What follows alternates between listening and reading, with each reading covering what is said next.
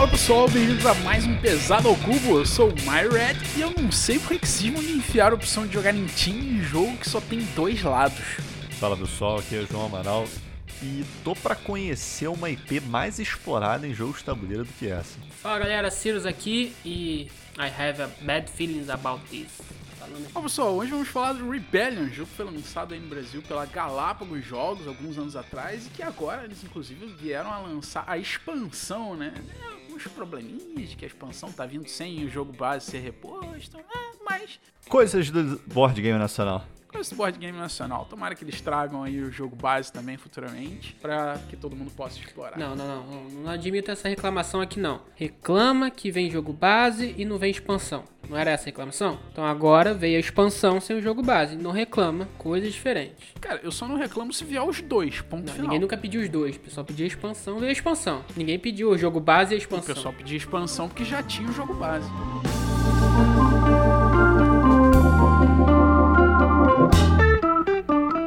Vamos então, pessoal, agora falar dos comentários, e-mails, mensagens no Instagram e nas outras redes pra gente a respeito do nosso último episódio Eclipse, ou Eclipse Second Dawn for the Galaxy, quem é, tá focado aí no jogo mais novo. Então, começando aí com. Mário devia falar do, do perfil secundário que ele tem na Ludopédia, né, cara? Meu perfil tá secundário, MetaLegate meu perfil fake que eu criei lá, né? Ele tá conversando comigo mesmo, né? E ele tá dizendo lá que criou essa conta para concordar comigo mesmo, meu, meu outro eu, né? O meu eu paralelo ali, uma dupla personalidade que eu tenho. E a gente, inclusive, costuma jogar xadrez. Às vezes eu ganho, às vezes ele ganha, mas enfim.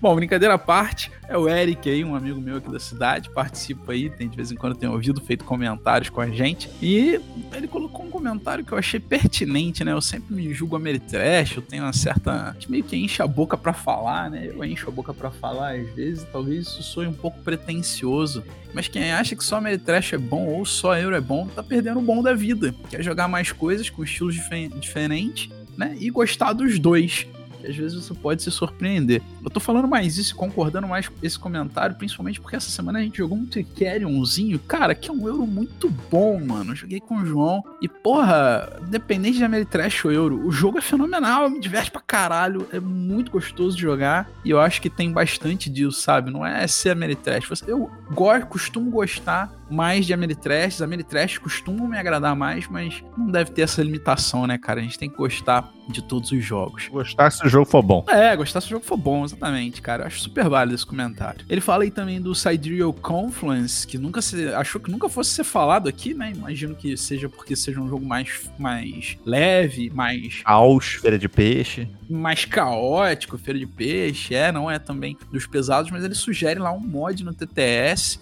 Passou as informações lá para quem tiver interesse de repente conhecer esse jogo. É isso aí, cara. O comentário seguinte aí do nosso amigo Túlio Barros. O Túlio que falou ali que gosta bastante das aberturas. Fica mensagem para Cirus Editor, que não tá podendo gravar os comentários com a gente hoje, mas o que tá ouvindo aí vai editar essa parte com certeza. Então, o Sirius que faz as introduções nossas, o Túlio comentou e gostou bastante da entrevista que a gente fez de bilíngue, que a gente dividiu aí fazendo dublagem simultânea, e as aberturas dos podcasts, que ele gosta bastante concordando com, com o Túlio também, é, veio o Guilherme Tissot, que já comentou aí algumas vezes com a gente também. Ele comentou também dessa parte do das introduções dos podcasts temáticas que agrada bastante a ele. Então fica aí o feedback também do Guilherme pra gente. É, ele diz pra gente não fazer resenha de Futuro, jogos que a né? maioria não gostou, né? Porque fica sem contraponto. Bom, em nossa defesa, como a gente já falou algumas vezes, a gente não conversa se quem gostou, quem não gostou antes de gravar, até porque a gente acha que isso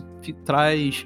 Fica mais interessante na hora a gente discutir. Porque se eu já sei a opinião do João sobre um jogo, se eu já sei a opinião completa do Sirius sobre um jogo, chega na hora meio que não tem surpresa, cada um fala o seu e não tem aquela, aqueles papos mais informais, né? Aquela coisa que não é ensaiada. Eu acho que parece, pode parecer um pouco ensaiado se a gente souber a opinião do outro. Por isso que a gente meio que tenta fazer essa ideia de vamos falar, escolher o jogo, jogamos o jogo, conhecemos o jogo bem, vamos conversar e a gente vai ali na hora, no improviso, e o que sair, saiu. Acaba que o Maracaibo foi uma infelicidade aí. Eu acho que faz parte, principalmente, dessa nossa proposta. Invariavelmente pode ser que aconteça de novo, mas eu acho que é isso que dá vida pros outros, pros que é saem bons. Comentário seguinte aí do nosso padrinho Pedro Mozolovo, que comprou recentemente um Sidereal Confluence e tá tentando arrumar uma joga aí com o pessoal, cara. Essa feira de peixe no TTS, nossa senhora. É, tá querendo jogar aí com a minha conta dupla personalidade. Com a conta do personalidade. e, e por último, cara, o Nox já comentou aí algumas vezes com a gente. Tá falando que a gente falou um pouco dos anúncios, né? Galápagos e tudo mais, Galápagos Spoiler Fest, tudo mais.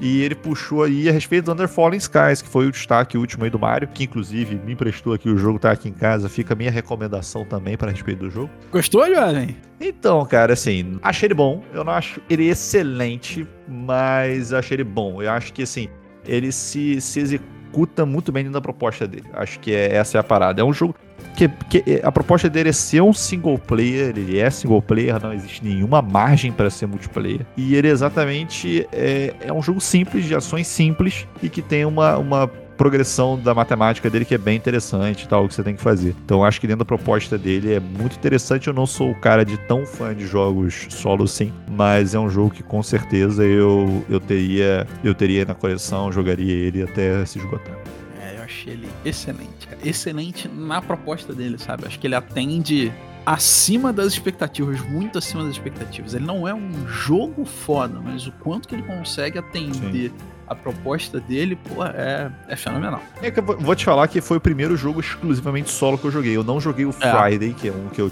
já tinha vontade de ter jogado do Friedman Freeze, que não me falam mal do Friday. Eu tenho sempre essa curiosidade. Mas aí o Wonderfall Skies fica a recomendação aí, inclusive aí do, do Shionox e também do Julian Z. Giacomoli, que acompanha a gente no Instagram, que os dois lembraram aí que ele vai vir pela Devir. Só que o problema, como diz o Shionox, é Devir nem Deus sabe quando vai lançar, né? Então ele realmente fala que vai lançar em algum momento aparece na prateleira. Que eu lembro que Devir nem faz pré-venda, faz porra nenhuma. Aparece na prateleira da tua loja mais próxima. Tem nem pré-venda, né? É, a Devir é meio old school, né, no mercado. Ela não é dessas mais novas, as mais novas que tem essa mania. Galera que veio pós-Galápagos, a Devir é pré-Galápagos. É, que é uma coisa também que eu não gosto muito, não. É, tipo assim, eu, eu acho que eu, eu, gosto do meio termo. Eu não gosto também o cara que abre uma pré-venda de três meses antes. Um que aí, pô, paguei aquele negócio, vai demorar um século para chegar. Mas também o que chega na hora, assim, eu fico, pô, vai chegar quando? Eu vou comprar fora o jogo, não vou. Vou pegar o cupom 25% tendo a Mia, paga nós, mas. né? Enfim. E acho que é, que é por aí.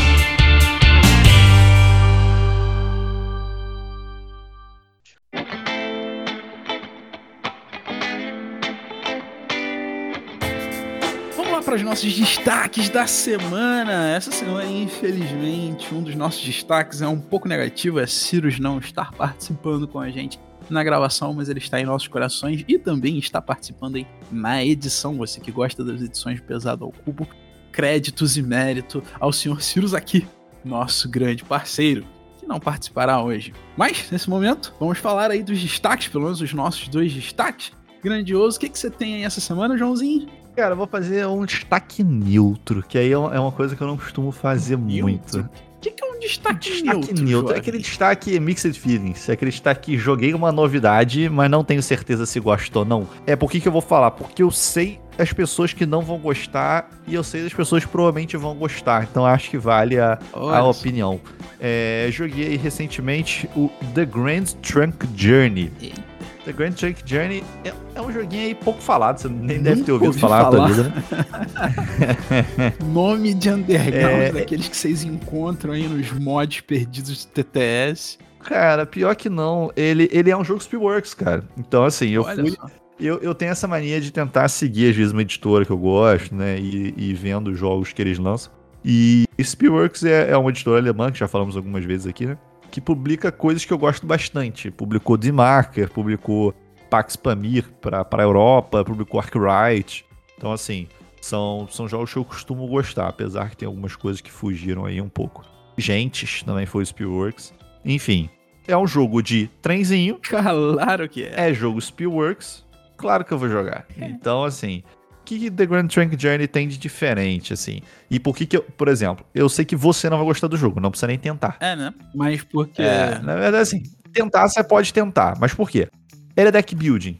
Eu sei que você não gosta de deck building na maioria das vezes. eu olhei as fotos dele que é... não tem a menor cara de deck building. Pois é, o que Nem acontece? tem nas mecânicas do BGG, não tá como back deck building. É, ele é deck building. Tem certeza? Tem. Tem. Tem, eu vou, eu vou te falar como é que é a dinâmica que você vai entender. Então segue. É, como é que funciona? É uma parada que até achei interessante. O, jogo é razoavelmente simples. Mas por que, que o jogo me chamou atenção? Pra quem gosta disso também. É, o jogo tem a parada de manejo de tempo. Eu gosto muito, mas sabe disso, jogo comigo há um tempo. Eu gosto muito de jogos que tem manejo de tempo. Então, Clinic tem manejo de tempo, eu gosto muito. É, gente tem manejo de tempo, eu gosto muito. Então, é, em algum momento que o tema, é, o tema, o tempo é um recurso. E ah, normalmente isso é uma abstração, né? Lógico, como todo jogo de tabuleiro, aquilo é uma abstração. Só que no The Grand Trunk Journey, ele tem um trackzinho de tempo. O jogo acaba quando alguém gasta 36 tempos. Basicamente é isso. Então é o trigger do jogo. E o tempo, dependendo das ações que você faz, você gasta mais ou menos tempo. Por exemplo, se andar com o teu trem pra uma cidade mais distante, você gasta mais tempo do que uma cidade próxima. É muito temático nesse sentido e tudo mais. Basicamente, no teu turno, você vai jogar uma carta e vai mover pra algum lugar. Aquele lugar pode receber. Aí é um pick up and deliver. Ele pode receber um tipo de recurso você pode pegar um tipo de recurso. Qual é a grande parada? É, por, que, por que deck building? Apesar de não, se não tiver no BGG, é, qual, qual é a minha defesa do argumento? O jogo começa com quatro cidades iniciais desbloqueadas só. E conforme os jogadores fazem uma das ações que vão desbloqueando cidades, as cartas dessas cidades são adicionadas ao deck do jogador. E no final da tua rodada, você sempre compra cinco cartas. Pra mim, isso é padrão deck building. Você vai exatamente comprar cinco cartas e vai executar de acordo com aquelas cinco cartas, Justo. né? Então, assim. Aí por que, que eu acho que divide opiniões? Não vou entrar mais em detalhes do jogo, que no podcast não é sobre ele. Mas por que, que eu acho que me deu mixed feelings? É um jogo que tem umas coisas muito interessantes. Por exemplo, pra mim, o destaque dele é que dentro desse manejo de tempo, ele tem aquele padrãozinho de contratos, que, é bom e eu gosto. É, eu gosto. Mas ele tem o contrato baseado no tempo. Me lembra um pouco. Não é anacrone nesse sentido, mas ele lembra assim: ele tem um contrato, por exemplo, do tempo 5 ao tempo 8, você vai completar, poder completar esse contrato. Aí tem um outro contrato que é mais curto, que é do tempo 10 ao tempo 12. Então você tem que estar num local específico, numa janela de tempo específico, com um recurso específico. Esse planejamento é muito maneiro no jogo. Pelo menos assim, pra mim é o destaque diferente do jogo. Qual que é o problema pra mim do jogo? E assim, por que Mixed Feelings? Eu joguei uma vez, eu preciso jogar ele de novo pra poder opinar. É um jogo com planejamento de médio prazo, indo pra longo, ele não é tão longo, porque você não visualiza os contratos tão no futuro assim, mas é um médio prazo, pelo menos. E que o deck building pode te atrapalhar.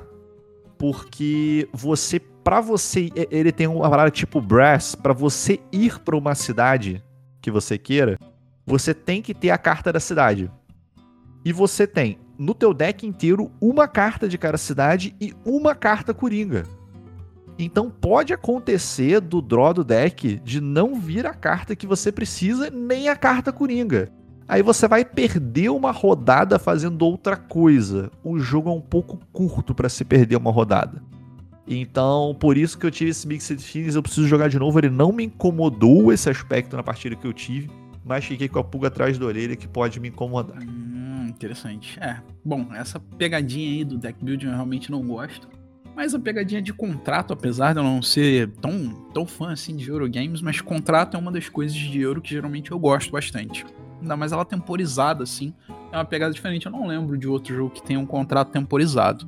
Eu pensei mais no Anacron, assim, que não é tanto contrato temporizado, é mais um empréstimo temporizado, né? Mas. É, ele até tem aquele, aquelas tecnologias, né? não lembro se é Ah, tecnologia. tem, tem o aquele superprojeto, superprojeto. Super projeto, isso, Isso. Que você tem que fazer, mas meio que como você pode viajar no tempo, você consegue fazer ela em qualquer rodada, Qualquer se você tiver a momento, né? máquina no- do tempo adequada pra chegar na rodada É. específica. Esse não, e é fazer. interessante que às vezes eu fiz jogadas, por exemplo, que eram menos eficientes pro meu trem, entre aspas, andar mais devagar pra eu conseguir fazer o contrário. Entendi. É, bacana. Aí. Curioso, curioso. Interessante. Ele tem alguma coisa a ver dos jogos de trem padrão, 18x, ou. sei lá. Ou não? Só o tema. Hum, Só o tema, cara, porque assim, a, a grande parada do trem é só assim, é uma, uma outra dinâmica do jogo que é interessante. Você tem. A, a tua locomotiva ela tem força que ela vai poder carregar um número de vagões. Então você pode carregar de um a quatro vagões. E o vagão, ele é recurso específico. Você tem o vagão carrega carvão, o vagão carrega madeira. Então você tem que ter o vagão certo na hora certa e a tua locomotiva tem que conseguir carregar aquele número de vagões. Então tem isso também dentro do deck building, que é um manejo de recursos light. Mas a parte do deck building dele você gostou? Você achou pelo menos ela é maneira? É diferente ou ela é mais do mesmo padrão? As cartas, tipo, tem um valor de, para comprar mais cartas. É isso? Não, assim, é, é, é, não, não foge muito. Aí que tá. Aí talvez não tenham colocado deck building por isso. O que acontece? Você não. para você comprar as cartas, entre aspas, elas não são um display. Você sabe quais são as cartas, você tem as, elas na reserva, só que você tem que desbloquear uma cidade para poder comercializar naquela cidade. Quando alguém desbloqueia aquela cidade, todos os jogadores do jogo podem é, vão pegar a sua carta daquela cidade e colocar no seu deck. Então é uma parada que beneficia todo mundo. Só que qual que é parada que é maneira? Os, os decks são. Vou, vou falar um, um termo que pode ficar esquisito, mas eles são assimetricamente simétricos. isso não faz o menor sentido. Eles, é exatamente isso, eles são assimetricamente simétricos. Sentido. Na, é exa exatamente isso, eu vou te explicar. Na distribuição do deck inteiro, eles são simétricos. Só que o início dos decks é assimétrico. Ok. Ah, justo. Justo. Entendeu? Então eles são assimetricamente simétricos. Ok. Faz sentido. Tá bom. Tá justo. Um belo jogo. Uma boa recomendação aí. E quem é que vai gostar e quem que não vai gostar, só pra garantir? Isso que eu falei, cara. Quem não gosta de deck build não tenta. Nem assim, tenta? Não okay. tenta. Porque ele, ele, o core dele é deck building. Não é um deck build tipo Clank, que por jogo é só aquilo. Ele tem o pick up and deliver, ele tem é manejo de recurso. Só Mas que se é você se né? incomoda pela, pelo draw do deck build, principalmente a pessoa que, porra, tem amigos nossos, até, pô, Eduardo Padrinho aí do canal, tudo mais, que eu sei que, tipo, é um euro raizão, ele não gosta de sorte em jogo, a sorte do draw vai incomodar ele. E pessoas que gostam, quem gosta de pick up and deliver como eu, que não se importa com, com essa questão do deck build e que gosta dessa questão de tempo, fica aí a recomendação. Muito bom, muito bom. Bom, meu destaque essa semana, cara, é, eu vou fazer um destaque que é do tipo que eu não imaginei que eu fosse fazer um dia, porque eu sempre penso assim, pô, falar de um jogo que a gente já falou... Eu sempre faço negativo. Não, não, não, é porque eu vou falar de um jogo que a gente já falou. Eu tô imaginando pô, quem é já. Você já fala, você vai falar de um jogo que você já falou, fica meio esquisito, né? Não é um destaque, mas caraca, ele tá aqui em cima da minha mesa e eu não consigo parar de olhar para ele e pensar, então, cara, não é o que eu tô pensando. jogo é muito destaque para mim e eu acho que ele merece ser falado novamente como destaque para as pessoas terem assim a noção do peso que esse jogo teve tanto na minha vida quanto que eu acho que pode ter na vida das várias pessoas. O jogo que eu vou falar é o Gloomhaven. Boa. E eu tô especificamente falando do Gloomhaven hoje porque recentemente eu terminei a campanha da expansão, depois de já ter feito a campanha do jogo base três vezes. Dessas três vezes, duas a gente terminou, uma delas parou pela metade, coisa da pandemia e tal, nunca mais voltou. Mas assim, duas campanhas e meia, mais uma campanha da expansão foi suficiente para mim, para me divertir pra cacete com o jogo. Um absurdo. E por isso, por eu ter terminado recentemente a campanha da expansão, eu vou me desfazer do meu Gloomhaven, eu vou vender. Mas não é aquela venda triste, né? Não é aquela venda de, pô, não gosto do jogo, vou vender, não gostei, não é. Pelo contrário, né? Eu acho que é uma. Acho, arrisco dizer que é a primeira vez que eu vou vender um jogo porque ele me fez bem, porque ele me deu, me ofereceu tudo que ele tinha para me oferecer. Ele conseguiu causar todas as boas impressões que ele tinha para causar. Ele botou tudo que ele tinha ali no, do jogo, ele apresentou, eu consegui experimentar todas as coisas do jogo. Joguei com todos os personagens. Eu acredito que eu não tenha feito umas cinco missões que existem na campanha que você tem que fazer caminhos muito específicos para fazer. Eu não jogaria uma campanha de novo do início só para fazer essas cinco missões, sabe? Eu não devo ter jogado umas cinco missões, joguei com todos os personagens, eu vi todos os itens do jogo, todos os eventos possíveis de cidade, todos os eventos possíveis de road. Cara, o jogo entregou muita coisa para mim. O jogo é fenomenal, é muito bom, cara. E um dos motivos principais pelos quais eu resolvi falar do Gloomhaven aqui é que eu fui parar para pensar no preço do Gloomhaven para mim. Tá? E quando a gente comprou, quando eu comprei o Gloomhaven, eu paguei por volta de R$ 1.100, se eu não me engano. Ainda não tinha no Brasil, tá? Ainda era edição, ainda era só comprando de fora do Brasil. E eu fui parar para pensar no quanto tempo de jogo eu tive. duas campanhas e meia, mais a campanha da expansão, cara, eu tive fácil aí algo em torno de 450, 500 horas de jogo.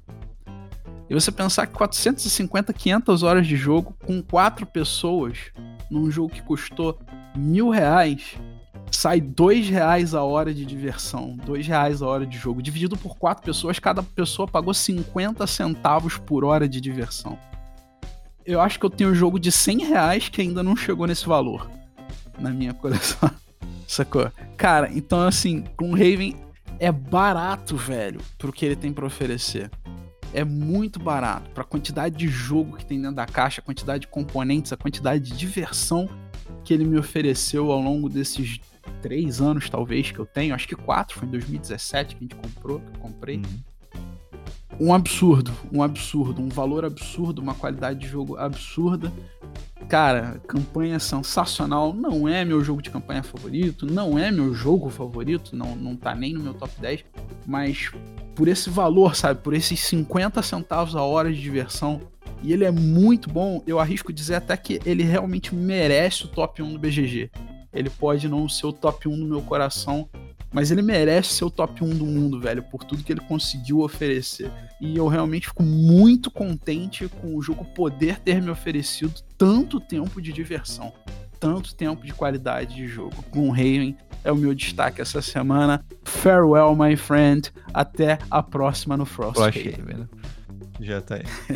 Muito bom. Gloomhaven fica aí. E Gloomhaven digital, cara. Tem que agora jogar Gloomhaven digital para ver os efeitinhos, para fazer os negócios. Pois é, pois é. Eu já joguei pelos efeitinhos assim e tal, mas não tem campanha, né, cara? Eu acho que o mais maneiro do Gloomhaven é a campanha. Pois é, demoraram pra caramba é, pra fazer esse troço. Eu já comprei esperando a campanha um tempão e ainda não lançou esse troço. É, o legal do Gloomhaven é a campanha. Jogar só por missão avulsa, assim, ele não é tão divertido. Até no jogo base, né, quando você compra a caixa, ele tem a opção de você jogar a missão avulsa. Eu acho que eu joguei duas vezes só pra testar e não é a mesma coisa. Não, não é nem de perto a mesma coisa. Aí seria um jogo que eu teria comprado, se ele fosse só um jogo de missões avulsas, né? Esse sim, eu teria comprado, jogado duas vezes e vendido, provavelmente. Mas a campanha, porra, tá de parabéns. A campanha é progressão de personagem, né? Algum Rave tem muito isso também muita história maneiríssima. Pô, tem algumas missões que te puxam ao limite, sabe? para você conseguir passar daquela missão. Muito gostoso, cara. Muito positivo. Muito bom. Bom, depois desse ódio de amor, eu não tenho nada que comentar a respeito do Rave. Acho que até já falamos aí.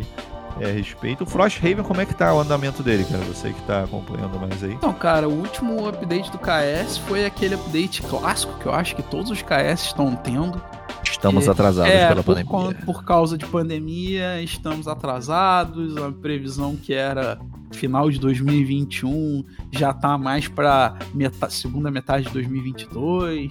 Deu aquela atrasadinha, né? Ele era previsto para ser esse ano, mas acabou atrasando.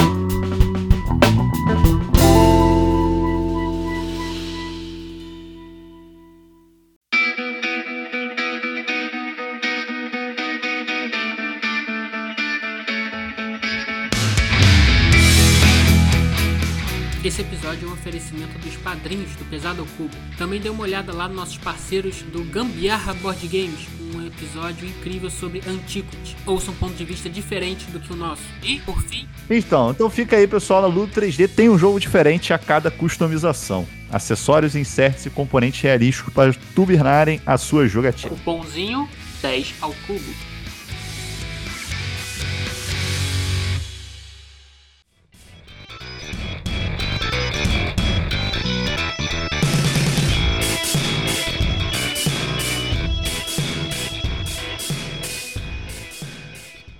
Vamos então falar de Star Wars Rebellion. João, Falei as estatísticas do BGG pra gente. Star Wars Rebellion, um jogo lá do bem conhecido Core Conixica. Corezinho da massa. Né, que Mario gosta um pouquinho, falta botar uma, uma foto dele no armário. Eu acho que o Mario tem um pôster no quarto dele desse cara, Com né? certeza. Space Hulk, StarCraft, Battlestar Galactica, World of Warcraft, só jogo que o Mario fala aqui. Gears of War, Twilight Imperium 4, só, só jogo que o Mario Nenhum que presta, né? Mas vamos lá. Ah, na época de ouro da Fantasy Flight Games, a Fantasy Flight Games podia se chamar Core Conexica Games. Muito bom. Então, vamos lá.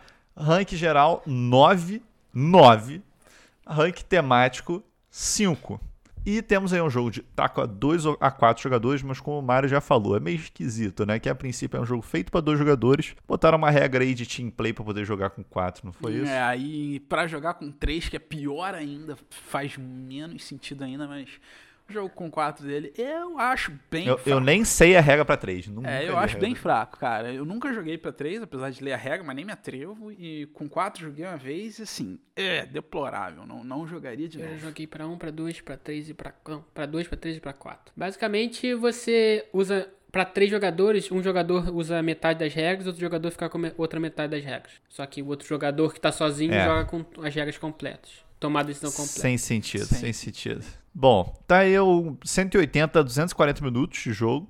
Acho que tá realmente aí na média. Por incrível que pareça, não acho que tenha mais tempo que isso de jogo. E ele tá com um peso 3.72. O que vocês dizem a respeito desse peso aí, senhores? Justo, acho justo. Tá aí na beirada da nossa linha de corte, né? Como a gente sempre faz antes de gravar, a gente tenta jogar uma partida do jogo antes. A gente jogou uma recentemente e nessa última partida que a gente jogou para a gravação, eu justamente tentei sentir o feeling de peso do jogo e eu acho que ele tá no, no limite mínimo ali da linha de corte. Eu não gravaria um jogo mínimo mais leve que ele, acho que não se encaixa no, na nossa proposta, no nosso contexto. Eu acho que ele está o, o mínimo do mínimo que a gente pode falar. Ele tem o seu peso bom, qualidade boa para a proposta dele, porque ele entrega para o pessoal que quer jogar esse tipo de jogo, que procura jogos de tema Star Wars. Ele é mais pesado do que a média, né? Tá num um peso bacana. E tô de acordo com esse 3.7 aí. Não acho que deva ser nem acima nem abaixo disso. Eu acho ele muito parecido com aquele jogo que a gente já falou aqui, War of the Ring. E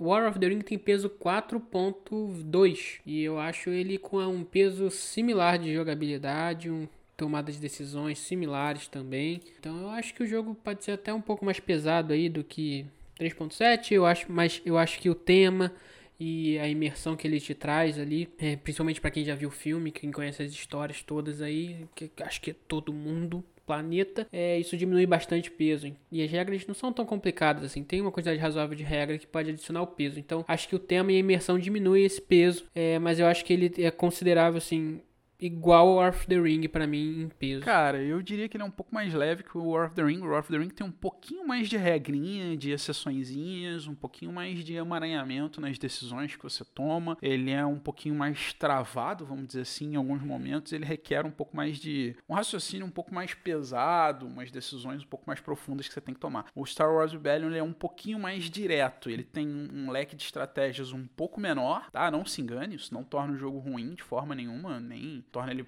pior, vamos dizer assim, tá? Mas ele tem um leque de estratégias um pouco menor, ele é um pouco mais direto ao ponto, e por, por isso que eu acho que ele é um pouco mais leve que o War of the Ring. Ele, é, é, exatamente isso. É 0.2 mais leve. É bem pouquinho meio. Eu acho que vai ficar interessante. Esse cada um tem uma opinião a respeito do peso. Sirius acha que tem que subir um pouquinho, Mario acho que tá de acordo. Eu acho que tem que descer um pouquinho. Eu acho que eu concordo mais com o Mario. Que assim, novamente, é, eu, eu, tinha jogado Rebellion algumas partidas há algum tempo atrás. Eu joguei com o Mario recentemente pra gente dar uma relembrada aí nas regras. Cara, enquanto eu tava jogando, eu percebi um peso muito menor do que eu achei que ele tinha. Eu acho que o, o que ele tem um pouquinho pouquinho de peso que tira ele do médio-médio é a relação do de realmente tempo de jogo. A gente sempre fala que tempo de jogo é uma coisa que, querendo ou não, coloca um peso no jogo, porque tua programação para o jogo longo é uma programação mais difícil que um jogo curto. Né? Você tem que pensar numa estratégia mais Mas curta. Esse jogo é o quê? O jogo é mais longo ou mais curto para você?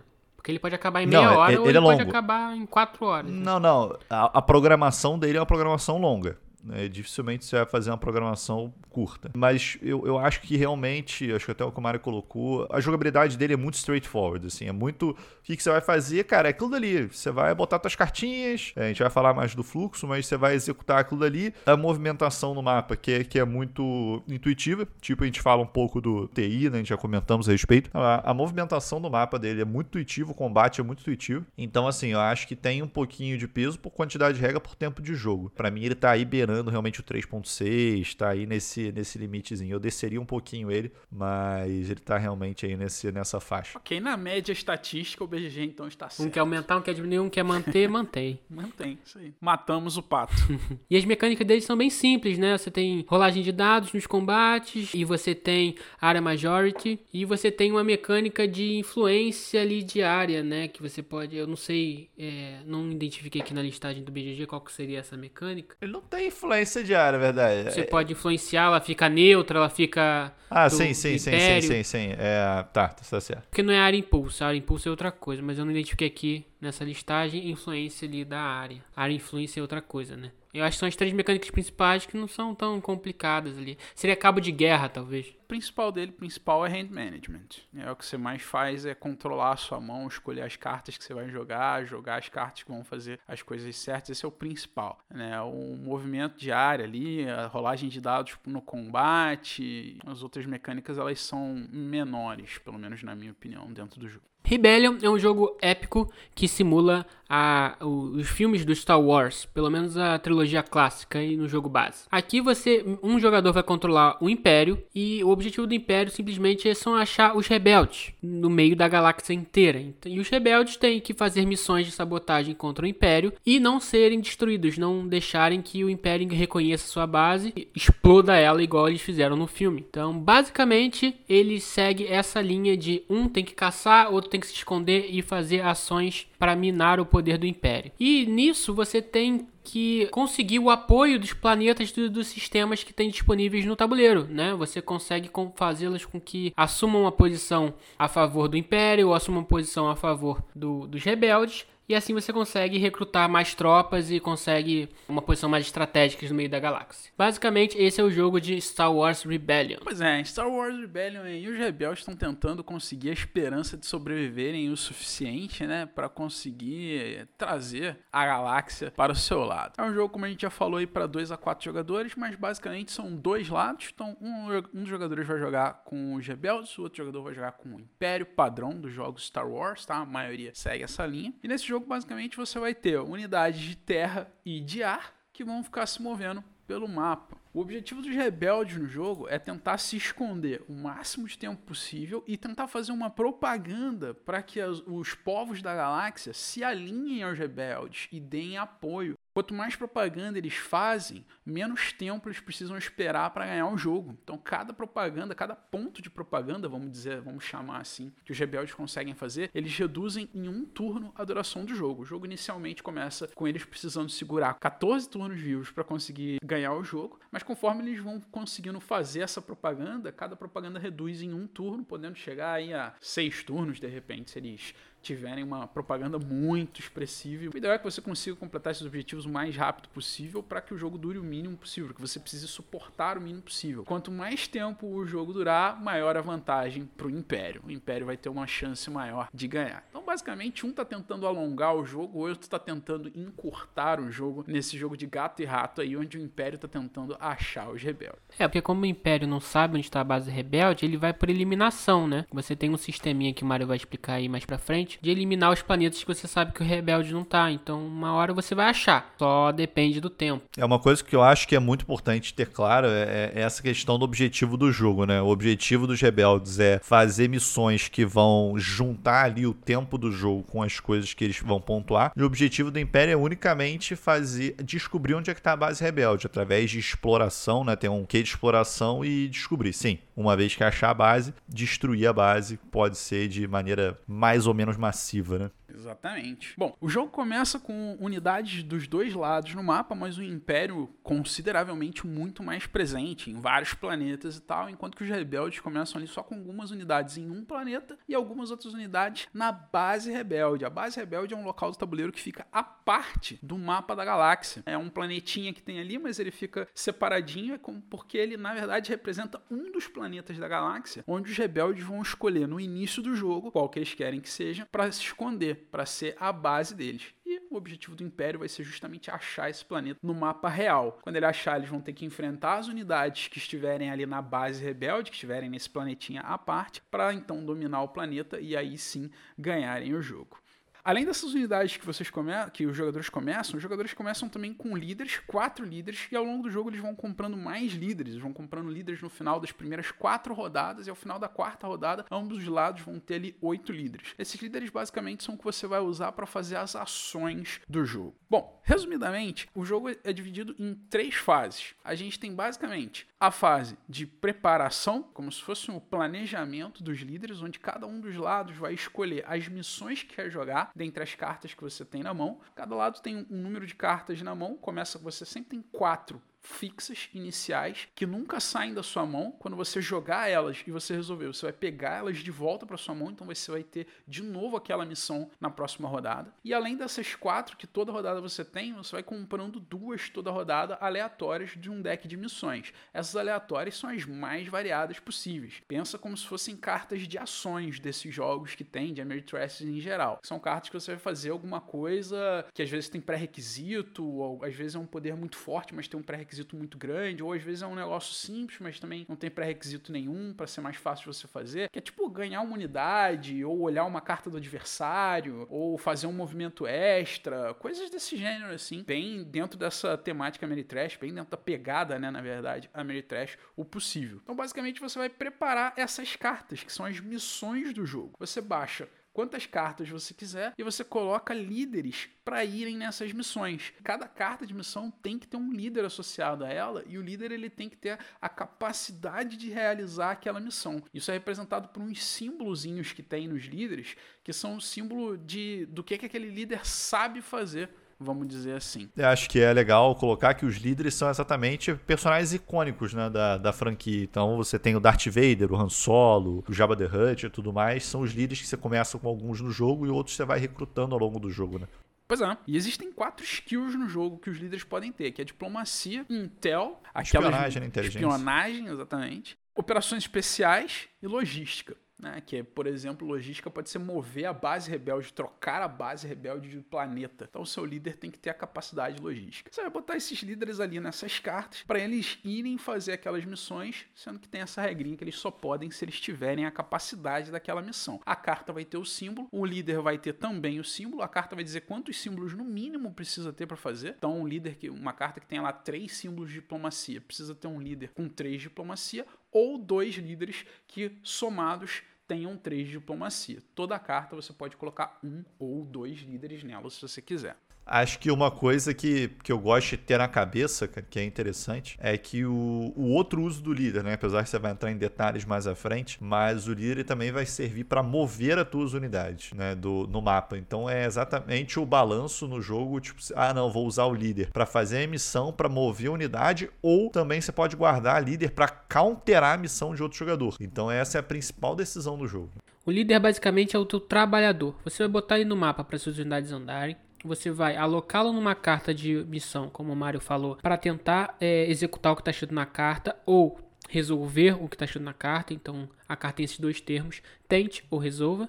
E isso vai depender do seu líder. Ou então, o seu líder você vai colocar no mapa para tentar ajudar contra um ataque em algum sistema que está rolando. Então, você vai ter que administrar seus trabalhadores ou seus líderes nessas funções. Então, no começo do jogo você só tem quatro. Conforme o jogo vai avançando, você consegue ter mais para poder fazer mais ações de carta, de movimento ou de combate. Então, nessa fase você vai escolher quantos líderes você quer levar para missões. Como o João bem citou aí, você não precisa mandar todos e geralmente você não vai mandar todos. Você vai manter alguns ali no teu player board que não vão para missões, que vão ser usados futuramente para irem ou fazer movimento no mapa com as suas naves, porque os movimentos não são missões, tá? Nem toda missão causa movimento. Na verdade, a minoria delas causa movimento. Então você tem que fazer um movimento com líderes que você deixou de levar eles para missões ou para tentar se opor às missões dos adversários.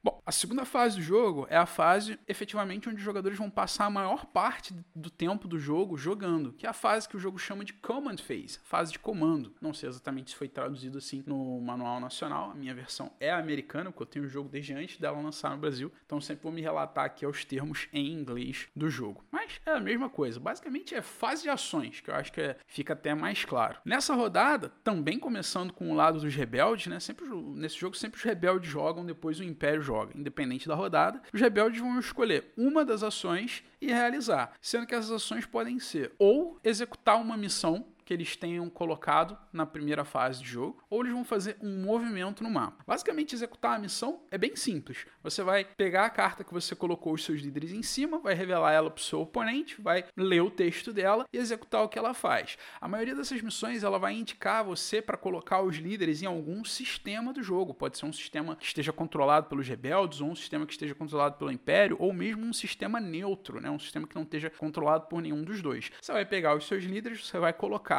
escolher qual sistema você quer, dentre os que se encaixam naquela missão, colocar eles naquele sistema e executar o texto da carta. E aí, existem dois tipos de texto de carta como o Cirus bem citou. Não é isso, Cirus? É isso aí. Você tem tente em qualquer sistema e o termo resolva em qualquer sistema. Basicamente, resolva você vai fazer o que está escrito na carta, sem opção de errar. Tente, como a palavra diz, você vai tentar executar alguma coisa em algum lugar. E com isso, é, não vou entrar muito em detalhe aqui para não estender, mas tente significa que você vai fazer uma rolagem de dados e o inimigo vai poder fazer uma rolagem de dados também, e aí você vai conseguir ver se teve êxito ou não comparando os dois resultados.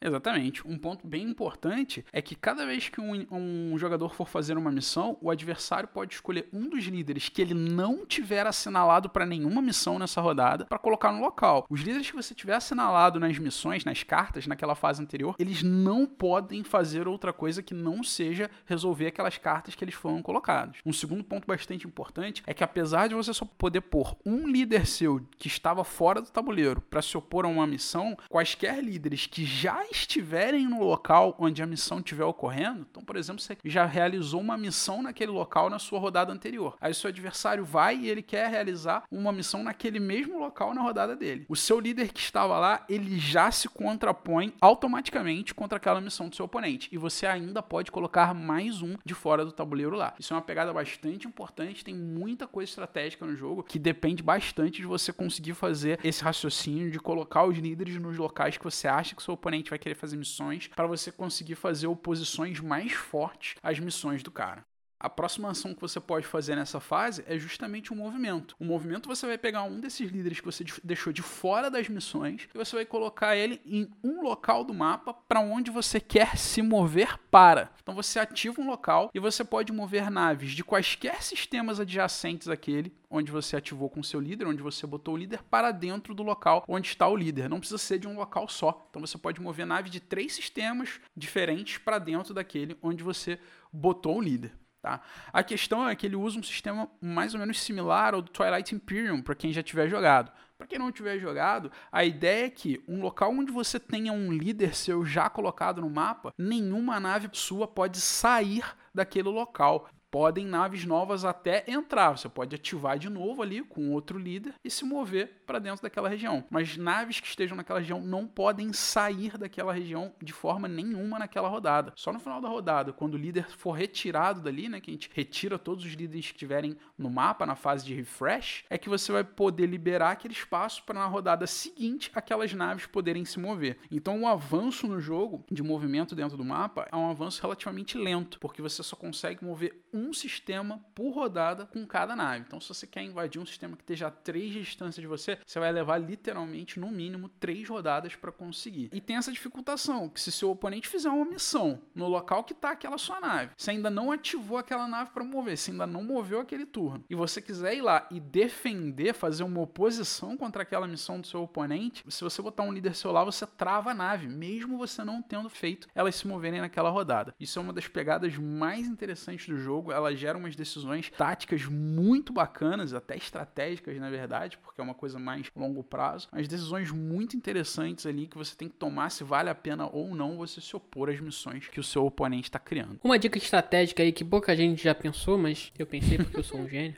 Mentira, só que não, né? Porque nesse jogo ele permite você fazer um tipo de jogada que eu sempre tento fazer em jogos de combate e raramente dá certo. Mas nesse jogo dá. Como você só pode mover um espaço de cada vez, isso é bem lento. Só que você pode atacar um jogador e declarar o recuo, porque o recuo acontece antes do combate, então você pode recuar para qualquer sistema adjacente. Essa é uma maneira de você conseguir dar dois passos e passar por cima do cara. O jogo permite esse tipo de ação. Mais ou menos. Você tem que batalhar pelo menos um round de combate antes de poder recuar. Então, assim, você vai per pode perder algumas unidades aí tentando fazer isso. Mas sim, tem um exploitzinho que você não precisa recuar para o local de onde você veio. Você pode recuar, entre aspas, para frente. Para local não contestado, né? É, para um local não contestado. Mas, novamente, tem um round de combate antes disso. Pô, você pode perder algumas naves aí que você de repente não contava com aquilo. Estou falando que é fácil, estou só falando que às vezes ajuda a acelerar um pouco o seu, seu movimento. Dica justo, estratégica. Justo. É uma dica interessantezinha aí. Bom, eu venci o jogo uma vez só, então talvez não seja uma boa dica, mas é uma dica. bacana, senhor Cirus, bacana.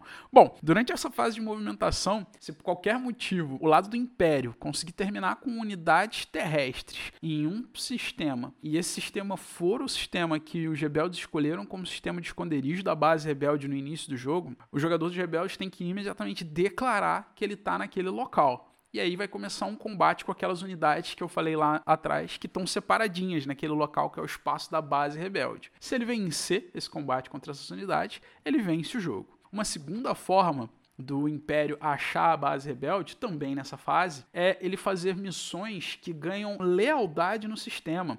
Todos os sistemas do jogo têm três tipos de lealdade. Na verdade, meio que quatro, né? Lealdade três. Ele pode ser leal ao Império, leal aos rebeldes, ou ele pode ser neutro. E independente dele ser neutro ou leal aos rebeldes, ele pode estar também sobre uma invasão do Império, que faz com que o sistema esteja subjugado pelo Império. Ele pode estar subjugado e ser leal aos rebeldes. Isso é uma regra um pouco difícil de pegar para a galera que joga, principalmente nas primeiras partidas, mas a subjugar um, um, sistema não tira, não muda a lealdade dele atual. Acho que é só pensar no tema, né, cara? Lealdade ao que a população daquele local pensa a respeito do império ou da rebelião. E subjugado ou não, se tem força militar naquele local controlando a população.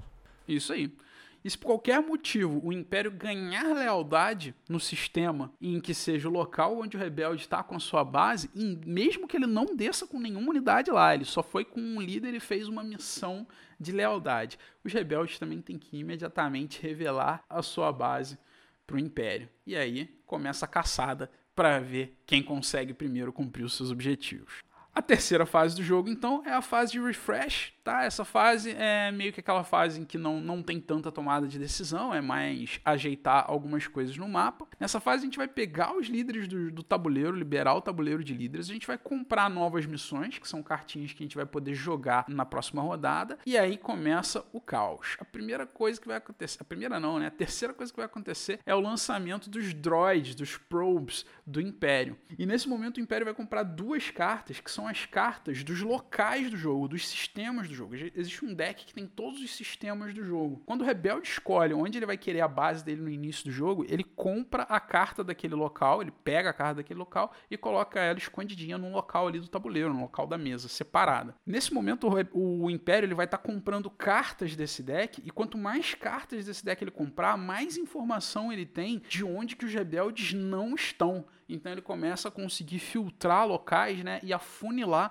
as opções de onde os rebeldes podem estar, até para facilitar a exploração dele pela galáxia, para ele não precisar invadir cada um dos sistemas com unidades militares lá. É o terceiro jeito de você achar a base. Né? Uma Exatamente, por lealdade, a outra por chegar no local e a terceira é por mandar até as sondas lá dar uma olhada. Exatamente, essa é a terceira forma que é aí e meio que o, o Império ele tenta fazer uma mistura dos três, né? Ele tenta unir os três ali e conseguir da melhor maneira possível achar. Bom, nessa fase também é importante para os rebeldes porque eles vão comprar os objetivos dele. Então eles compram uma carta de objetivo e a maioria dos objetivos também do, dos rebeldes pode ser cumprido também nessa fase. Então no início dessa fase, tá, basicamente a maioria dos objetivos tá, vai estar tá escrito at the start of the refresh phase ou na versão em português, né, no início da fase de refresh, não sei como está traduzido refresh em português. Mas enfim, no início dessa fase você vai poder jogar uma e apenas uma carta de objetivo se você estiver jogando com os rebeldes. Tipo, possibilita reduzir aí um, talvez dois turnos de jogo, dependendo da pontuação que ela dá. Essas cartas de missão são as mais variadas, elas requerem que você tenha X planetas com lealdade rebelde, ou Y planetas com unidades rebeldes, ou ainda que a Estrela da Morte tenha destruído planetas porque aí você consegue fazer uma propaganda de que o Império é malvadão e tá invadindo. Você pode ter que ter destruído uma Estrela da Morte, você pode ter que ter destruído unidades militares, enfim, cada um dos objetivos vai ter uma colocação. Alguns deles, a maioria deles são feitos nessa refresh phase, alguns deles são de combate. Então, se você tiver um de combate na mão e no meio do combate você cumprir por exemplo, ah, destrua três unidades do Império em um planeta qualquer. Você joga ela e marca a pontuação na hora. Essa é a forma que o rebelde vai tentar ganhar. Ele vai estar tá tentando correr atrás de cumprir o máximo desses objetivos possíveis, o mais rápido possível, sendo que ele tem essa limitação de só poder jogar um de combate por combate e um de refresh phase por refresh phase. Então, o tempo não está tão a favor dos rebeldes assim. Por fim, nessa fase, a gente vai avançar o time marker. E avançando o time marker aí, a gente tem duas coisinhas que podem acontecer. Né, João? Escreve pra gente como é que funciona o recrutamento e a construção então, cara, primeiramente, recrutamento é o momento que a gente consegue novos líderes, né? A gente compra duas cartas de líder e essas cartas vão determinar que líder a gente vai poder escolher. A gente vai escolher dentre essas cartas um líder novo pra gente. As cartas são, são como se fossem poderes dos líderes que podem ser usados em momentos variados do jogo. E que vão te dar aquele líder, que é o principal. Sim. Depois disso, a gente vai fazer a construção de unidades, que acho que é uma das coisas mais interessantes aí no jogo, que ele, ele leva em consideração o tempo logístico da construção daquela unidade. Então a gente tem uma filinha de construção, que a unidade ela pode demorar até três turnos para ser construída, e isso é dependente do sistema que ela é produzido, grosseiramente. Então, como é que funciona? A gente vai olhar no mapa inteiro aonde que a gente tem lealdade, né? Se você for o rebelde ou o império, onde que você tem lealdade daquele local, que basicamente as fábricas daqueles locais vão produzir para você e o Império ainda tem a vantagem que os locais subjugados eles produzem parcialmente para o Império também. Então você vai somar tudo que você tem no mapa, aí você vai poder escolher os tipos de unidades que você vai produzir. Também é importante que cada é, sistema, né, cada região tem, como eu falei, um tempo de produção que varia de 1 a 3. Então é uma coisa que você vai poder produzir na rodada atual ou duas rodadas à frente ou até três rodadas à frente, que já fica ali na filinha de produção. Então é uma dinâmica bem interessante do jogo. Também é interessante que esses símbolos que você vai reconhecer no planeta, eles podem ser usados para criar algumas unidades diferentes, né? Se um planeta tiver um símbolo de um triângulo, um exemplo é que a Aliança Rebelde pode é, usar esse símbolo de triângulo para fazer uma X-Wing ou uma Y-Wing ou então um transporte. Então você pode decidir qual das três você quer fazer para cada lugar que tem aquele triângulo um triângulo azul. Se você tiver uma bola azul, os rebeldes podem fazer um corvette. Ou então, se tiver um quadrado, você pode fazer até um cruzador de combate. Se for um, um de, o mesmo símbolo, só que de cor diferente, se for da cor laranja, você vai fazer uma unidade terrestre, seja um gerador, seja um canhão iônico, ou então uma moto aí de terra, enfim, ou um trooper, né, que é o principal. É porque eu li aqui em português. Não, tá escrito é moto de terra em português? Speeder. Se for, fodeu. Air, Air Speeder. E aí eu, eu falei que é uma moto de terra. Então eu acho que eu errei a tradução e a leitura da baralha. E também você pode fazer o principal, que é um trooper. O bacana dessa parada dos símbolos que o seu está falando é a decisão, porque nesse momento você, com um triângulozinho amarelo, tem três opções, de, tem duas opções de unidades que você pode fazer no jogo base, e se você tiver expansão, três opções. Então, se você tiver lá, por exemplo, três triângulos amarelos, né, três planetas cada um produzindo um triângulo amarelo, você pode fazer uma de cada uma dessas unidades, ou você pode tentar focar em uma delas e tal. E essa decisão faz diferença no jogo, taticamente falando, porque os combates, eles, uh, a quantidade de dados que você tem, ela é limitada então, às vezes, você quer ter unidades diferentes, porque você quer ter dados diferentes por causa dessa limitação dos dados, ou mesmo a vida de uma unidade de um tipo é maior, mas a, vi a, a vida da outra que é menor, ela ataca com mais dados. Enfim, tem uma tomada de decisão bem bacana ali em escolher quais unidades você quer, mesmo quando elas têm o mesmo. E o sistema de combate eu acho bem bacana, porque ele deu uma repaginada no sistema de combate muito banal, né? Você tem que as unidades têm vida. Muito banal. É o do TI, não é isso aí. Mais ou menos. Ele dá uma repaginada aí nessa é, questão de combate, que é um combate bem banal, mas ele dá uma repaginada que ficou bem bacana. É uma das coisas que eu mais acho é, legal nesse jogo. Então, cada unidade vai poder jogar X dados de uma determinada cor, seja vermelho, seja preto. E o dano que ela vai dar vai ser um dano daquela cor. E as unidades têm vida, é, só pode tomar um hit da cor específica da vida dela. Então tem nave que pode levar só dano preto, dado é, nave que só pode levar dano vermelho. Então quando você for fazer a sua construção na etapa anterior que o pessoal estava explicando, você tem que pensar também em qual nave você quer fazer para conseguir dar hit naquelas naves que você acha que vão te invadir. Né? Não adianta nada você fazer uma nave super poderosa que só, dá, só joga dado vermelho e só pode causar dano vermelho se o inimigo está te atacando só com naves que tem vida preta. Então isso faz parte da sua, do seu pensamento É claro que tem um lado do dado que você pode escolher se é preto ou se é vermelho o dado, o dano, né, para você não para você poder continuar jogando. Mas basicamente isso traz uma, uma, uma diferença, um, um tempero a mais ali no combate de um hit é um de vida, enfim, esse tipo de coisa. Uma, uma forma mais fácil de entender essa, essa questão de ah, a nave tem vida vermelha, a nave tem vida preta, o que, que é isso? É a ideia temática. Eles criaram a ideia de que você tem naves pequenas, naves grandes. O mesmo vai valer para unidades terrestres. Você tem as unidades terrestres, que são basicamente os humanos, né? Infantaria, coisas pequenas. Você tem as unidades terrestres, que são aqueles, aqueles bichos gigantes do Império, por exemplo, aquelas máquinas bizarras, parece um, um, um, um mamute boladão. O AT&T. Nossa, cara, você ganhou muitos haters Exato. agora sem saber o nome da parada. É. De verdade. Aquelas máquinas bizarras, bizarras. Pode botar hater aí nele. Mamute Já falou mal de Station é, é Maracaibo. Manda ele é. a merda aí nos comentários, por favor. Mamute uhum. boladão.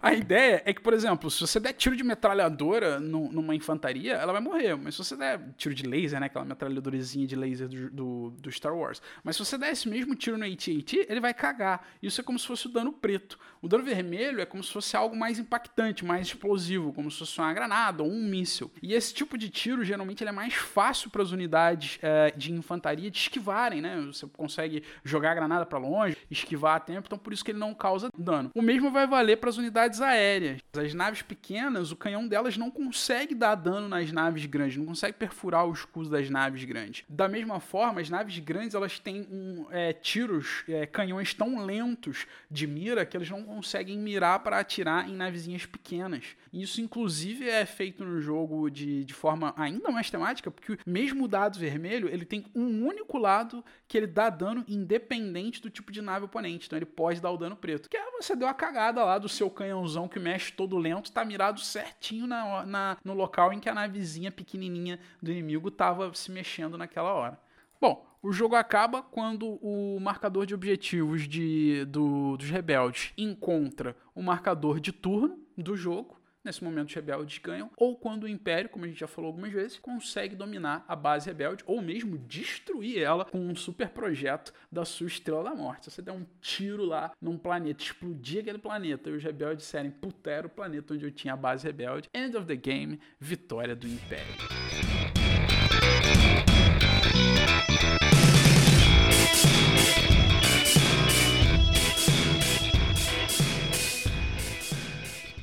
Joãozinho, conta pra gente então sobre disponibilidade. Como é que tá aí do Star Wars Rebellion? Cara, Star Wars Rebellion já demos uma adiantada aí a respeito da disponibilidade brazuca, né? Temos expansão, não temos jogo base. Galápagos Jogos, vamos lá, né? Facilita pra galera que quer o jogo base. Já que chegou a expansão, vai ter gente querendo o jogo base, né? No nacional tem isso. Mas fora do, das terras brazucas é um jogo razoavelmente fácil. É, relativamente fácil, exatamente. E agora tá lançando a expansão, né? A gente já ouviu algumas coisas aí da Galápagos dizendo que vai trazer também o jogo base. Bom, estamos na expectativa, não tem nenhuma promessa de data, mas Mário, Fica a e a expansão? O que, que adiciona? Vale a pena mesmo? Pois é, cara, eu gosto bastante da expansão. A expansão ela adiciona algumas coisas que são só aquela rejogabilidade, aquela ideia de que você precisa jogar muito para ela começar a valer a pena, que é líderes adicionais, cartas de missões, um deck de missão completamente diferente do deck de missão do jogo base. Aí você escolhe se você quer jogar com o do jogo base ou da expansão e coisas desse gênero. Mas tem dois pontos de coisas que a expansão adiciona que eu acho que são muito bacanas. O primeiro ponto do que a expansão faz é mudar o combate. Ela traz o que o jogo chama de combate cinematográfico.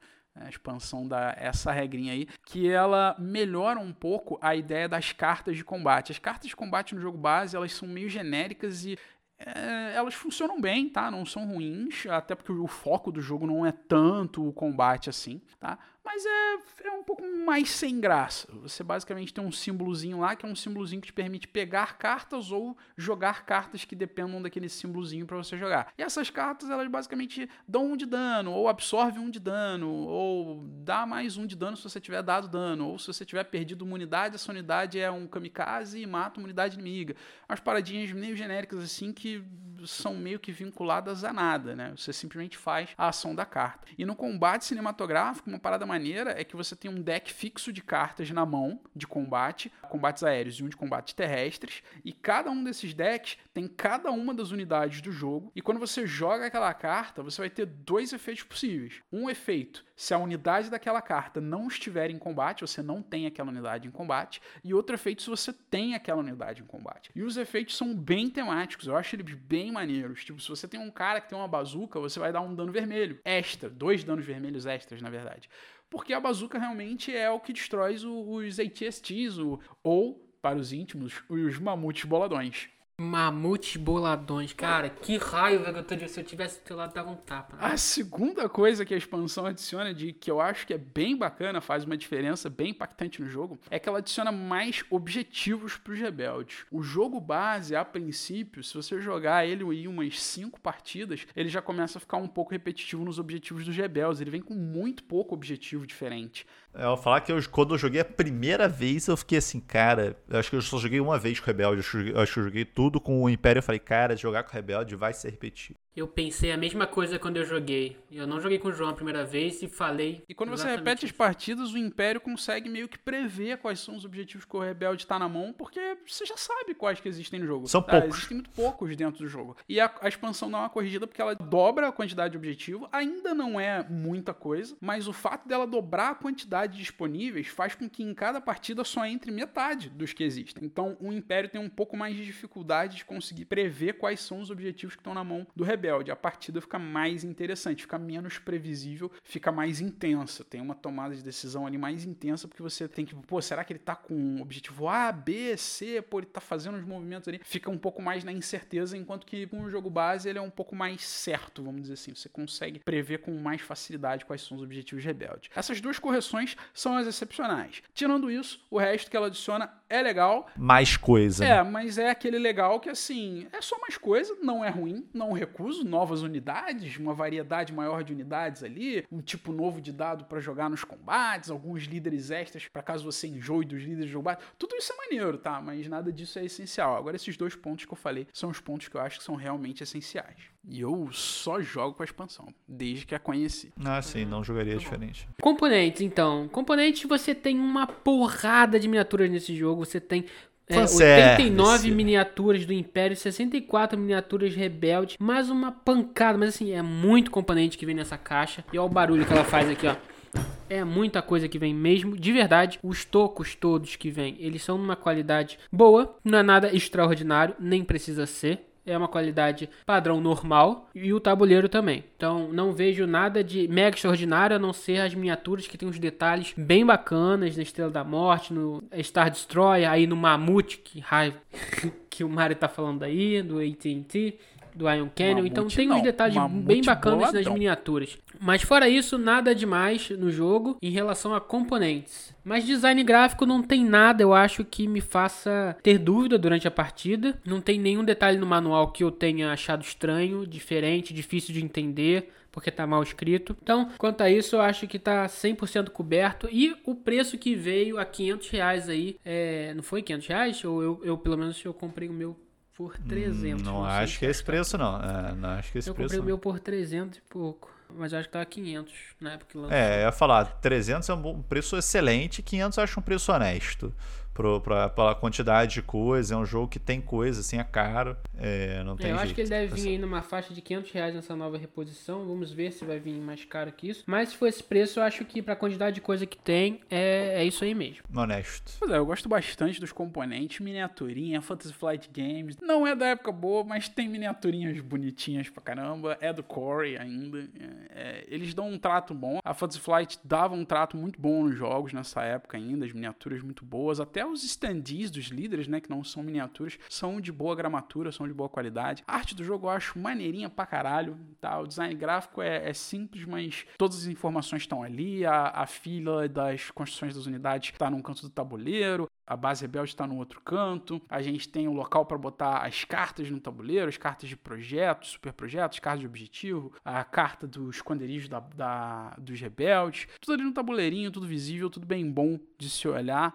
Bem tranquilinho, cara, gosto bastante. E miniaturinhas, né, cara, que sempre, sempre me chamam a atenção, eu sou fanático, eu acho que ajudam pra cacete na imersão do jogo. A divisão do jogo é, é em meio que regiões de sistema, ela é um pouquinho menos óbvia, talvez, do que poderia ser, mas não é nada que atrapalhe. Com o tempo você consegue acostumar, você consegue visualizar a divisão das regiões, que, que é adjacente ao que, o que, que parece que é adjacente, mas não é, porque tem meio que uns bloqueios ali. Eu gosto bastante, cara, eu gosto bastante. É, gosto principalmente porque ele, a Fantasy Flight nesse caso, escolheu fazer a arte como não sendo aquela arte de foto, né? Aquela arte de foto é horrível. Não sei se vocês vão concordar comigo, mas quando usa fotos reais do filme e tudo mais.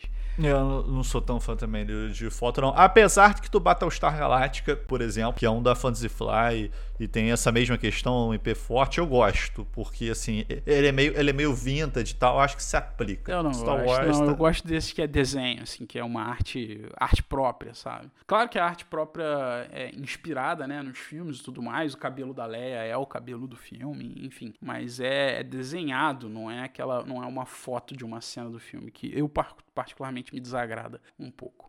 Acho maneiro a parada da Estrela da Morte, quando você está construindo ela, você tem uma em construção no tabuleiro, que é uma miniaturinha dela um pouco deformada, né, com alguns pedaços ainda meio quebradiços ali, meio como se ela estivesse sendo construída mesmo. Gosto muito, cara. Acho, a produção do jogo acho top notch, assim. Nossa, Mari, tá me dando gatilho aqui com o que tu tá falando, velho. O que que eu falei? Não é uma...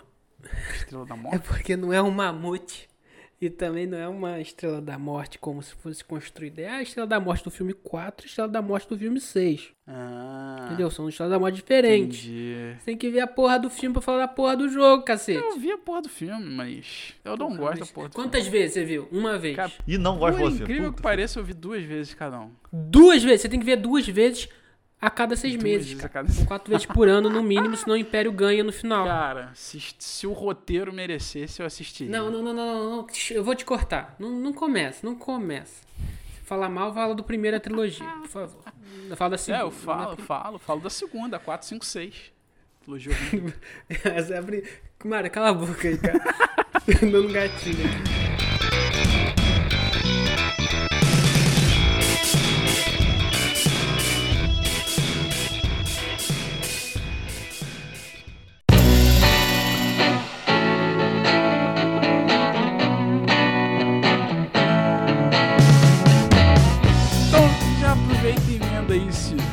Quanto você gosta de Star Wars Rebellion ou o quanto você desgosta. Bom, Star Wars Rebellion é um bom jogo, eu gosto bastante. Ele me lembra muito o sentimento que eu tenho jogando o War of the Ring, tá? Ele, ele tem a mesma pegada para mim, então são dois jogos que eu gosto bastante e são diferentes o suficiente para eu ter os dois na minha coleção. E aqui você tem o grande charme aqui para mim é primeiro a assimetria entre os jogadores, mas o Império tendo que achar o, os rebeldes e quando você acha você tem que fazer um combate, você eu me sinto dentro é, do filme quando é, o Império tá atacando Hot lá e, e, as pessoas têm que evacuar o planeta enquanto o Império tá entrando dentro da base. Eu me sinto lá dentro, sabe? Então, como eu sou muito fã da, da trilogia clássica e o jogo se passa dentro dessa trilogia, eu, eu, eu me sinto ali dentro, vejo os personagens fazendo aquelas ações, aquelas missões que você reconhece dentro dos filmes.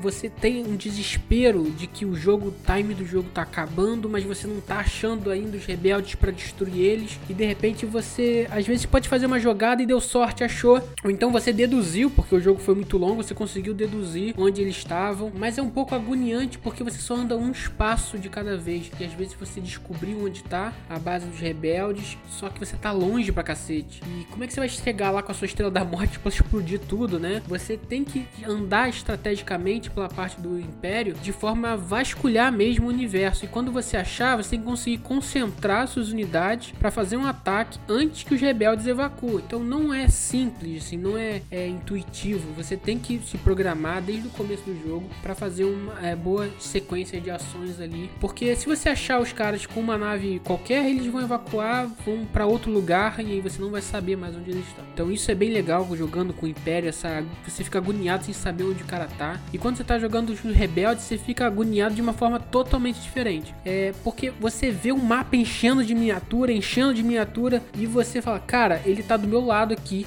só que ele não vem pra cá.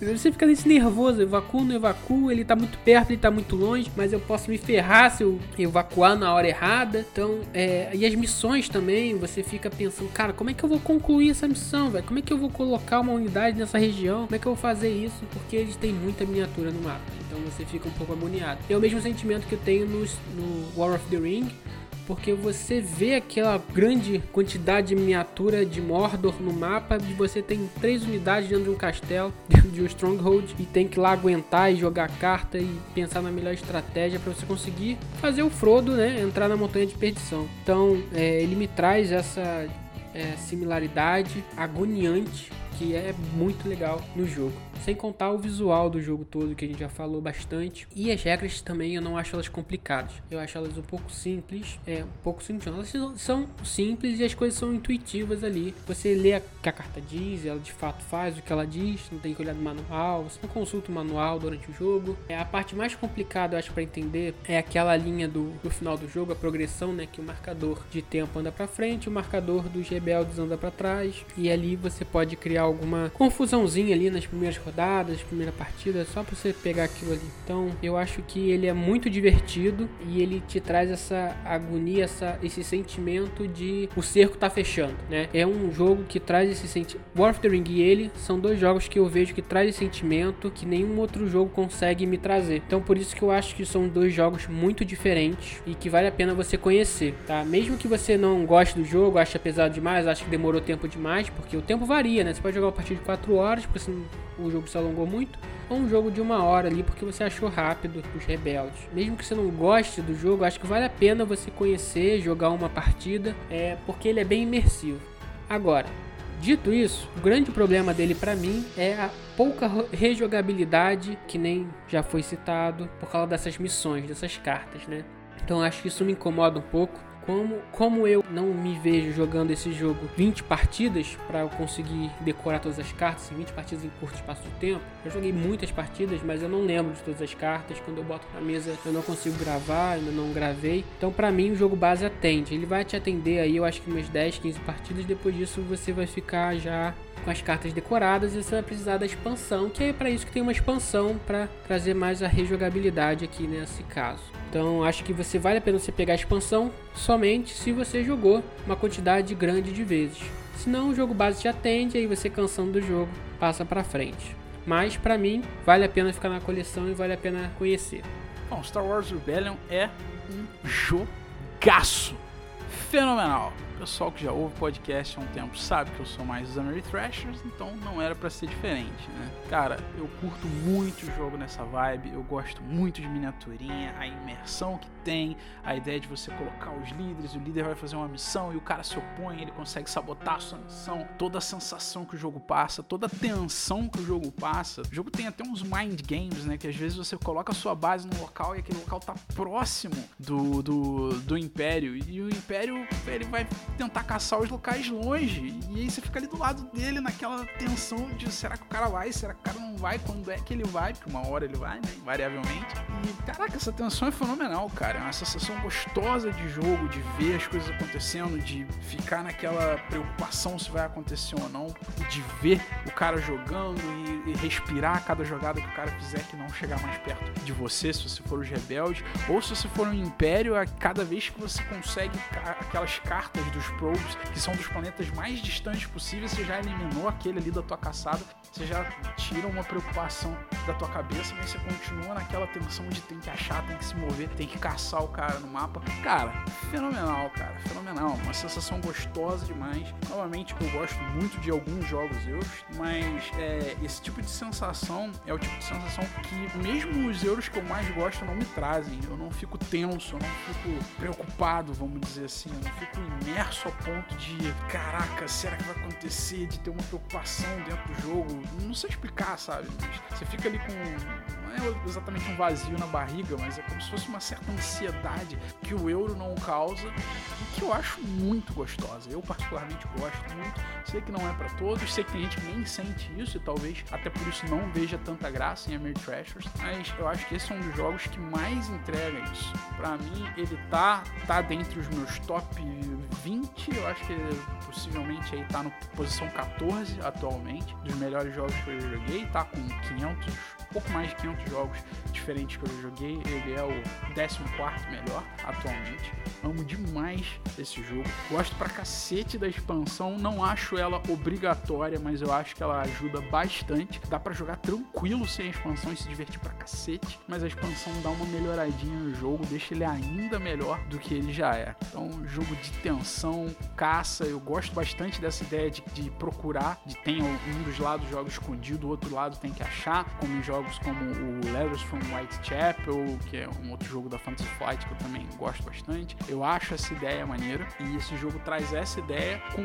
as outras coisas que eu gosto pra caramba, que é conflito no mapa, conflito direto, né? Combate, objetivos. Eu gosto da ideia de você tentar fazer alguma coisa específica que não necessariamente é militarmente vantajosa, não necessariamente é vantajosa no formato mapa, né? No, ao se olhar pro mapa, mas que é o que vai te dar ponto, porque é propaganda que você tá fazendo pros rebeldes te seguirem. Gosto muito disso. Ele mistura todas essas coisas que eu gosto bastante num jogo só. Apesar de eu não ser tão fã da, da, dos filmes de Star Wars, eu gosto muito do universo do Star Wars, eu gosto da série, gosto de alguns livros do Star Wars, e eu acho que esse jogo trouxe o melhor do universo ali para a sensação do, dessa caçada do Império contra os rebeldes.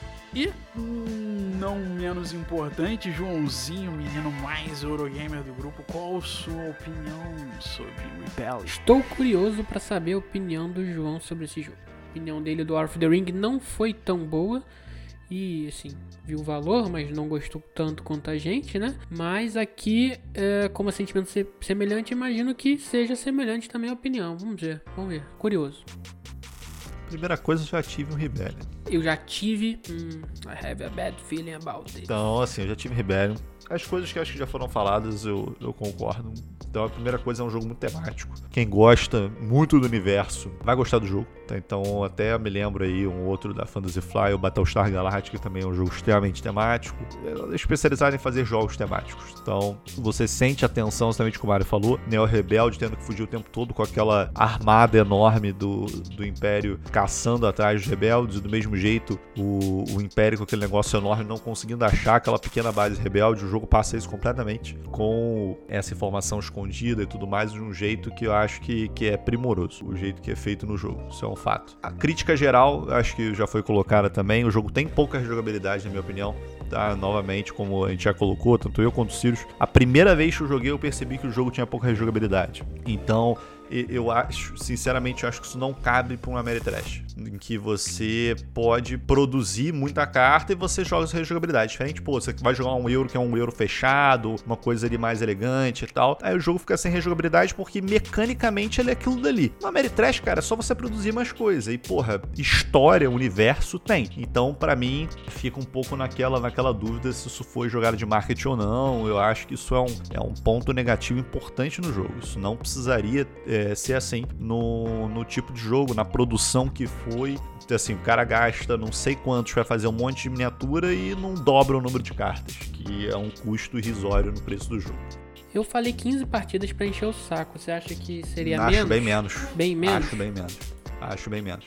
Assim, eu acho que você jogar, cara, com o mesmo lado na quinta partida já tá incomodado. Então, assim, o Rebelde, como eu falei, eu joguei uma vez com o Rebelde, o resto todos eu joguei com o Império. É, uma ou duas, eu não me lembro. Mas eu já fiquei assim, cara, repetir as missões, dá para prever. Então, isso realmente ficou em conta. Apesar de tudo, né, apesar do que já foi falado, não é meu estilo de jogo, tá? Então, assim, tem muitas questões, como eu falei, eu já tive, já joguei algumas vezes, me divirto jogando, não acho um um, um, jogo intragável, só que tem muito elemento aleatório pro meu gosto. Muito, muito, muito, muito, muito. Assim, eu jogo jogos com algum elemento aleatório. Então você tem compra de carta pra caramba, você tem rola... a, não, a rolagem de dado não é o que mais incomoda no jogo, tá? A rolagem de dado tá Olha dentro só. do tá dentro do combate, tá dentro de tudo, mas, pô, até a última partida mesmo que eu joguei com o Mario, acabou que tava no final, eu tinha informação que, que a base rebelde do Mario, ela podia ela podia estar tá em um de três lugares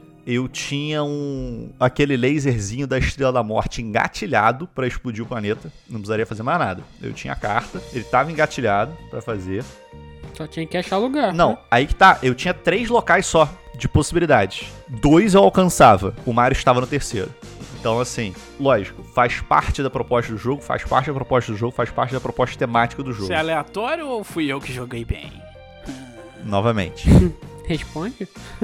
não, cara, jogando bem não jogando bem. Assim, lógico, jogar melhor. Pro João é a sensação de caos, eu entendo. É a sensação, é a sensação de, caos. de, caos. cara. Eu tinha nenhum controle a respeito. Na verdade, nem eu, nem Mario tinha controle a respeito, cara. Isso, assim, é a caoticidade de eu ter ido pra um Mais lado e não pelo menos. outro. É isso que eu ia falar. Eu acho que tem controle, sabe? Uma das coisas que eu fiz o jogo inteiro, a partida, é que eu quase sempre faço isso, tá? É porque essa partida tá mais na memória porque ela é a mais recente. Mas uma das coisas que eu faço é justamente ficar tentando chamar a atenção do, do Império para o outro lado. locais, entendeu? Então você fica enchendo de unidade, você fica trazendo. Tem uma questão de agro ali que meio que, que, que eu consegui te afastar do planeta que eu tava, sabe? Agro é pop, agro é tudo. Foi o que eu pensei. Propaganda, pô. Agro. Agro é o termo usado militarmente para quando você quer atrair a atenção do adversário para você, para que possivelmente o seu aliado, né, consiga, por exemplo, dar a volta e fazer um ataque flanqueando. Essa é a ideia de agro. É chamar atenção basicamente no sentido de conflito, né, de combate. É, é tacar a pedra para um lado, correr pro outro.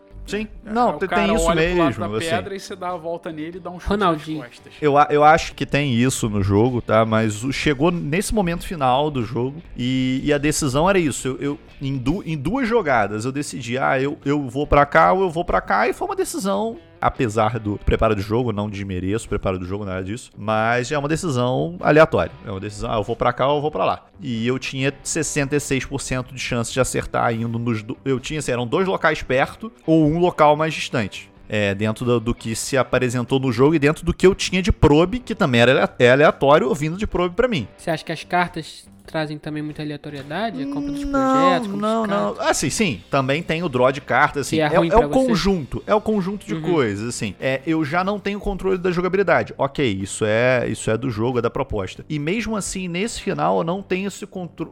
O controle é, é, muito levado ao caos. Tipo, a de... novamente, a decisão que eu tomei, pô, foi uma decisão errada eu ir pra um lado pro outro. Não foi porque não teria errado ou certo. Eu teria sorte se eu tivesse achado. E o Marão teria nada o que fazer, porque eu tava com o negócio pronto para atirar e eu tive azar de não ter, de não ter, de não ter achado naquele 33%. Não, porque na rodada em que você fez isso, eu tinha preparado a carta de mudança justamente para caso você tivesse ido pro meu lado. Não sei se você vai lembrar disso. Não, me lembro, me lembro, me lembro. É, é, um preparo que eu já tinha. Eu falei, se ele se mover pra cá, eu vou fazer a mudança da base. E aí, se ele, como você se moveu pro outro lado, eu não precisei fazer. Dá para preparar. Eu entendo o ponto, né? É foda. É questão de gosto. Acaba que influencia muito no como você visualiza uma coisa. Sim, é, novamente, eu, eu reconheço o jogo como, como proposta, como design, só me desagrada nesse ponto, que ele realmente, além dessa parte aí do fim do jogo, mas por que, que eu coloco isso? Não é nem porque eu achar do caos, o que é que seja. Porque, novamente, o jogo para ele se para ele ir para esse lado do, do Império estar próximo é um jogo que é um jogo longo. Então, na mente do jogador que não, não gosta tanto desse tipo e tudo mais, eu não lembro quanto tempo teve a nossa partida. Acho que foi umas 4 horas, um pouquinho. Por aí. 3 para 4 horas, eu acho. 3, 4 horas de jogo para acabar com esse seu sentimento, assim, é. né? Então, assim, é, é 3 para 4 horas de pensar, cara, porra, foi eu ir pra esse lado em vez de eu ir pra esse lado, foi o que mudou. Além de. Tem algumas coisinhas de conhecimento de carta, mas aí é de qualquer jogo. Então, é nesse sentido, entendeu? De você, do mesmo jeito que, cara, pode acontecer um evento, é, a probabilidade é, é remota, é, mas pode acontecer de no começo do jogo, tipo, nas duas primeiras rodadas, sei lá, o, o Império ir pisar na base rebelde. E aí? Mas aí é falta de visão do outro lado, né? Também. Pois é, é um pode acontecer que eu sei que pode acontecer. É, mas, mas é caótico pra caralho. Próximo de 20 partidas e nunca aconteceu. Entendeu? Não, não, eu sei, eu sei. Eu tô novamente. É remoto, só que o jogo me dá essa possibilidade, isso pode acontecer, o jogo pode acabar em menos de uma hora, uma frustração imensa pro cara que é rebelde. Porque ele não tem chance se isso acontecer. Mas aí não é frustração, cara, porque se isso acontecer é porque ele jogou mal, ele se posicionou mal, ele não soube trazer agro. Eu acho E tem a carta, né? Também de sair. mal, assim. Se o cara tá chegando perto, você joga a carta, né? Não, cara, até porque você pode começar com mais gente na base rebelde do que o- qualquer linha de frente imperial inicial consegue invadir. Os caras conseguiram te invadir na segunda rodada e você não tem unidade suficiente lá pra defender, você praticamente fez de propósito, cara. Você quis deixar lá pra arriscar. Você jogou pra arriscar. Você jogou pra arriscar, você meio que merece perder, vamos dizer assim. Enfim, ele pra mim tem essas posições que existe a chance no jogo que eu acho que frustra um dos lados, enfim. E não é meu estilo de jogo, mas pra quem gosta, quem gosta do universo, fica aí a recomendação. Muito bom, pessoal. Espero que vocês tenham gostado aí da nossa fala sobre Star Wars Rebellion. Mais uma vez, Pesado ao Cubo fica por aqui. Não esquece de seguir a gente aí nas redes sociais. A gente tá no Instagram, tá aí andando pelo Spotify, Ludopédia. Vem jogar com a gente lá no nosso canal do Discord. Como é que tá o canal do Discord? Quantas pessoas nesse momento serão 120 Pra pessoas. 120 pessoas lá, a gente tem jogado direto. Jogamos inclusive Rebellion, essa última partida que jogamos. Jogamos online, jogamos pelo TTS, usando Discord lá. A gente tem jogado outros jogos com o pessoal que acompanha a gente, com os padrinhos e mesmo até com os não padrinhos, explicando regra. Sempre tem galera disponível lá pra jogar. Pô, vem jogar com a gente. E também não esqueça de, ter, se der, dá aquele apoio pra gente lá no Padrim, cara. Entra lá no Padrim, padrim.com.br, procura pelo Pesado ao Cubo e tenta dar o seu apoio lá pra gente, porque faz uma grande diferença pra gente. Qualquer apoiozinho é enorme pra gente, pra gente continuar aqui produzindo conteúdo, tentando fazer a nossa qualidade melhorar, tentando fazer com que de repente a frequência também aumente. A gente tá com essas propostas aí pra tentar ver, dependendo aí de como que esse padrinho render. Bom, pessoal, Pesado ao Cubo fica por aqui. Um grande abraço e até a próxima. Canto.